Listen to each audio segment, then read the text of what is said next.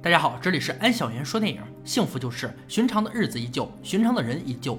早晨挥手说再见，晚上又平平常常的回来。而生活中总有些猝不及防的意外，突如其来的痛苦从天而降。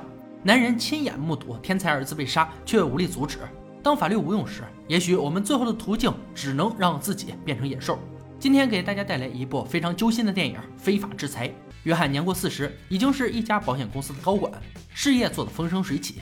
下属对他尊敬有加，他和妻子海伦结婚多年，感情一直如初恋般甜蜜。两个儿子日常拌嘴，成为家里的乐趣。大儿子在冰球上有惊人的天赋，小小年纪已经成功进入 MVP，前途不可限量，一家人为此骄傲。过了这个学期，大儿子想去加拿大留学，约翰虽有不舍，还是支持他去外面看看世界。而这一切美好即将在今晚结束。约翰带着大儿子打完冰球，行驶在回家的路上，汽车发出油量不足的警报。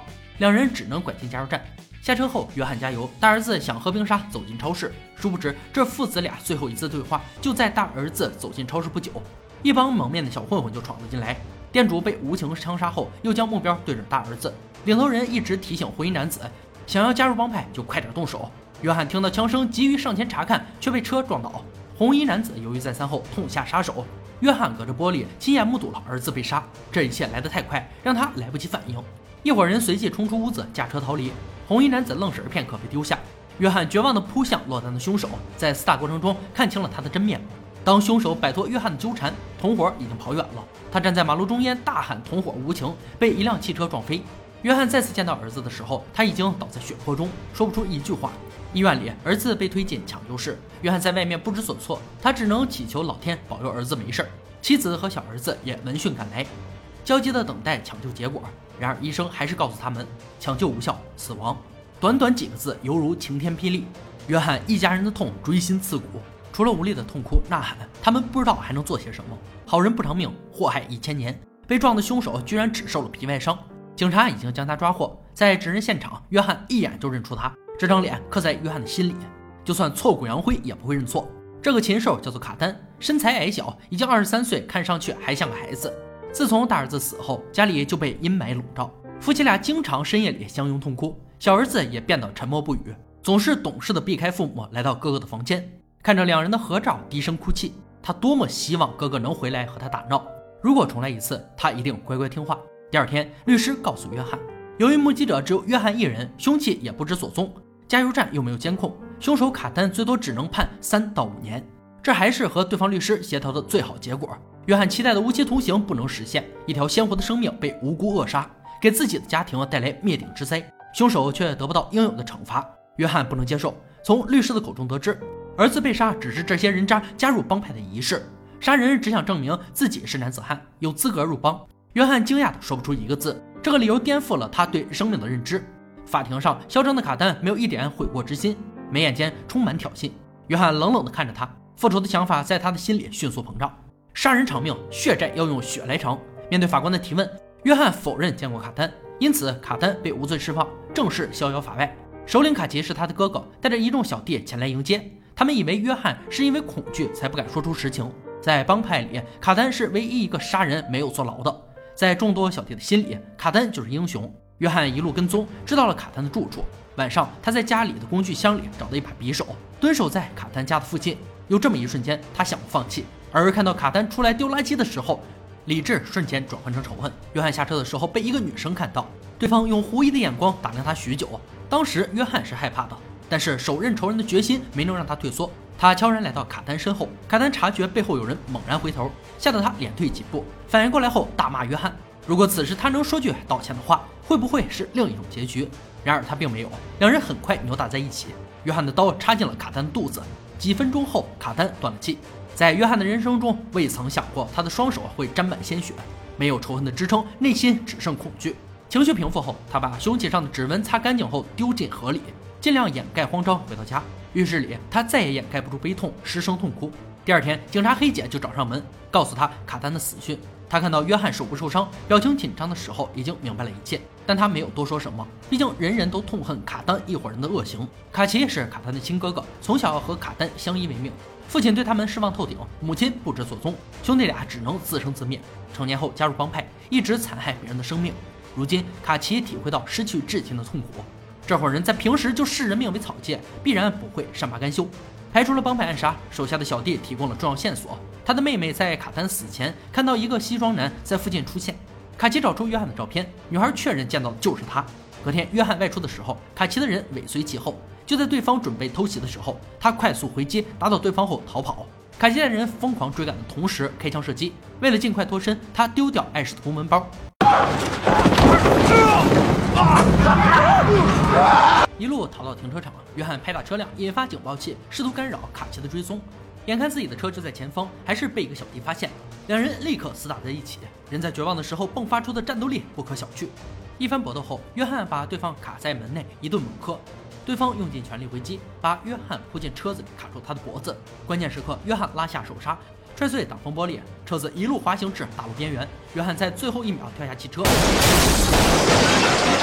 身后，约翰立刻驾车逃走。远处的警笛声响起，卡奇也只好仓皇离开。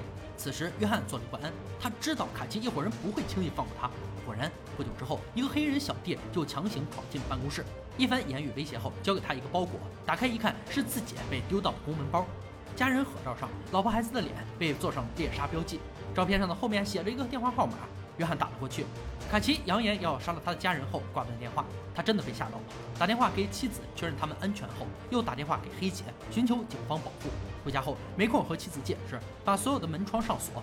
黑姐很直白地告诉他，招惹卡奇就等于太岁头上动土。他一直都知道约翰在报私仇，警方对卡奇一伙人也无可奈何，端掉他们也不是一朝一夕可以办到的。他告诉约翰，熬过今晚才能得到更多的警力保护，留下两名警察守在这里，离开了。安哥就不明白，为什么不把约翰一家人带到警局过夜呢？妻子得知一切后，并没有过多责怪约翰，他内心的痛苦，妻子感同身受。约翰不敢合眼，坐在楼梯处守卫家人的安全。半夜听到汽车的警笛声，他立刻警觉起来，透过窗子看到两个警察已经被杀。随后，卡奇的人陆续闯进屋内，约翰拼命抵抗，也敌不过对方人多，老婆孩子还是被控制。一家人被灭门，倒在血泊中。不知过了多久，约翰在昏迷中醒来。黑姐劝告他到此为止，冤冤相报何时了？约翰自以为的报复遭到了更残暴的毁灭。然而小儿子也没有死，只是还在昏迷，可能永远都醒不过来。约翰不顾劝阻，来到小儿子的病房。他很愧疚自己的行为害死妻子，让无辜的小儿子承受一个孩子不该承受的痛苦。最后在他的额头上烙下深深的印吻。起身后，约翰的眼睛里透露出无畏和凶狠。黑姐发现不对的时候，约翰已经不见了踪影。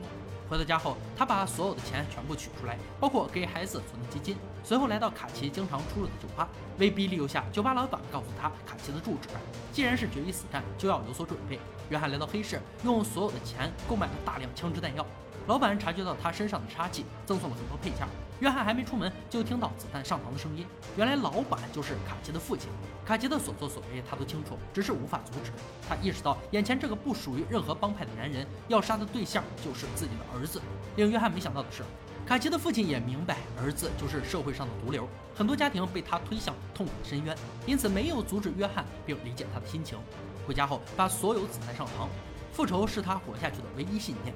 约翰剃掉自己的头发，一个职场精英彻底黑化。如果之前他还有所顾忌，现在就是了无牵挂。也许是想告诫亡灵。他穿上大儿子的外套，出了门，来到卡奇家，一枪之后破门而入。正在屋里泡妹子的小弟看见他，傻了眼。帮派里都认为约翰一家人已经全部死光。在约翰的枪口威胁下，小弟说出卡奇在一个废旧厂房制作毒品。约翰逼迫小店拿电话打给卡奇，将自己没死的消息告诉他。果然，卡奇听后瞬间恐慌起来。他知道这次约翰是来索命的。就在他想跑路的时候，父亲找到他。在他的心里，卡奇虽然作恶多端，但哪个父亲想看到儿子去死？只是卡奇并不理解他的一片苦心，开枪打死亲爹。另一边，约翰将油门踩到底，冲进大院。货车上的小弟还没来得及反应，自己和车就被约翰撞得粉碎。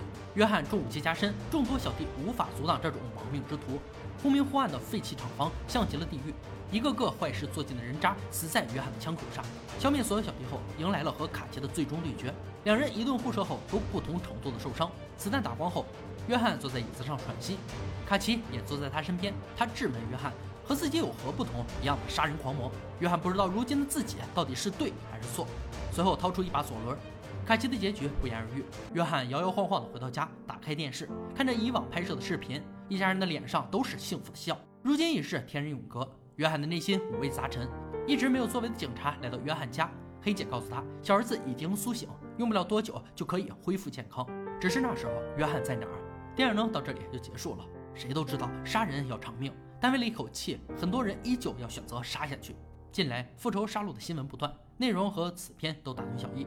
这些杀手大都为了深爱的亲人才走上这条不归路，在别人眼里是心理变态的恶魔，可是他们在大众面前从未有过丝毫愧疚，他们无怨无悔。